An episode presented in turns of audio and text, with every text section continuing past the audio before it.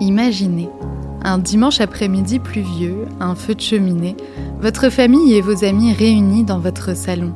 Quand certains se racontent leurs dernières aventures, d'autres préfèrent sortir un jeu de société. En fond sonore, ce sont vos enfants, neveux ou petits-enfants qui s'amusent avec leurs jouets préférés. Cette scène, nous sommes nombreux à l'avoir déjà vécue à l'occasion d'une réunion de famille ou autour de Noël. Et au cœur de ces moments de partage et de bonheur, il y a le jeu.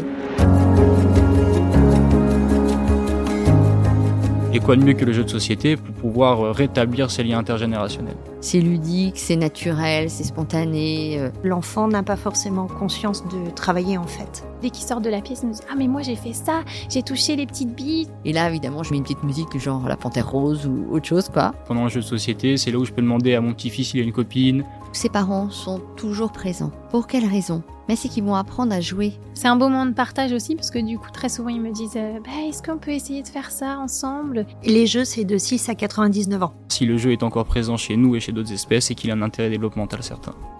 Qu'ils soient psychologues ou auxiliaires de crèche, enseignants-chercheurs ou graphopédagogues, des experts et des professionnels se sont rendus au micro de Nananer pour nous aider à comprendre comment le jeu intervient dans tous les aspects de notre vie.